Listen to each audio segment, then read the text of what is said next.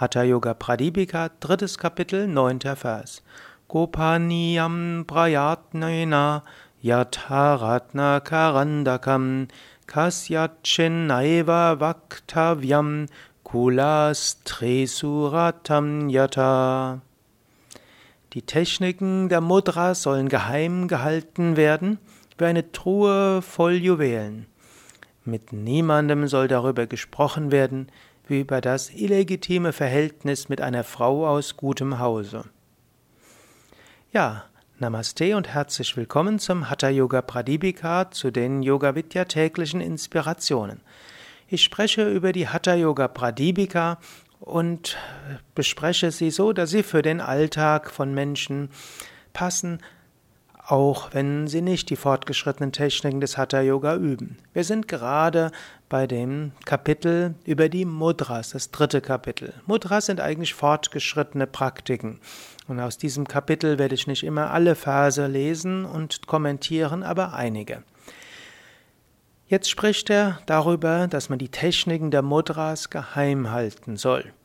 Er braucht dort ein, zwei etwas eigenartige Beispiele. Das eine ist eine Truhe voll Juwelen.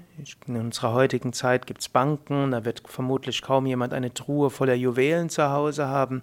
Aber in früheren Zeiten gab es keine Banken und wenn man das große Glück hatte, einen Schatz zu haben, dann hat man natürlich nicht darüber gesprochen, sonst wären ja Diebe gekommen. Das zweite Beispiel, hm, Verhältnis mit einer verheirateten Frau. Gut, das ist ein, auch ein Beispiel, das wir vielleicht äh, nicht so gerne verwenden würden. Ich will jetzt auch darüber nicht weiter sprechen, sondern geheim halten. Wenn du Yoga übst, dann musst du auch schauen, was von dem, was du übst, kannst du anderen mitteilen und was kannst du nicht mitteilen.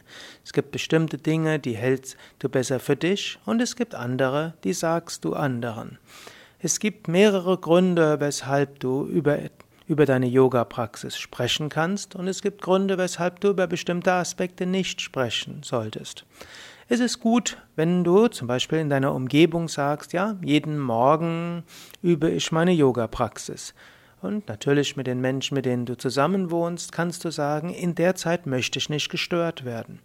Du kannst das deinem Partner, deiner Partnerin, deinen Kindern sagen, dass du zum Beispiel von halb sechs bis halb sieben praktizierst, nicht, dich nicht unterhältst und darum bittest, dass sich alle daran halten. Wenn du das soweit machst, nach einer Weile werden sich deine, deine Mitbewohner, deine Familie wird sich daran halten. Das musst du klar sagen. Wenn du das nicht klar sagst, dann wirst du dich immer ärgern, dass mitten in der Meditation dein elfjähriger Sohn zu dir hingeht oder dass deine Frau, dein Mann anfängt, mit dir sprechen zu wollen. Du musst es klar sagen, nicht dich über andere ärgern. Genauso kannst du auch bei der Arbeit äh, sagen, dass es bestimmte Zeiten gibt, wo du keine Überstunden machen kannst, zum Beispiel. Oder dass du dann und dann etwas, eine wichtige Verabredung hast. Gut, es gibt bestimmte Aspekte der spirituellen Praxis, die du mit, mit normalen, also mit Menschen, die kein Yoga üben, nicht besprechen kannst. Wenn du überbewusste Erfahrungen hast, wenn du Energieerfahrungen hast und so weiter. Das sind Dinge, die behältst du besser für dich.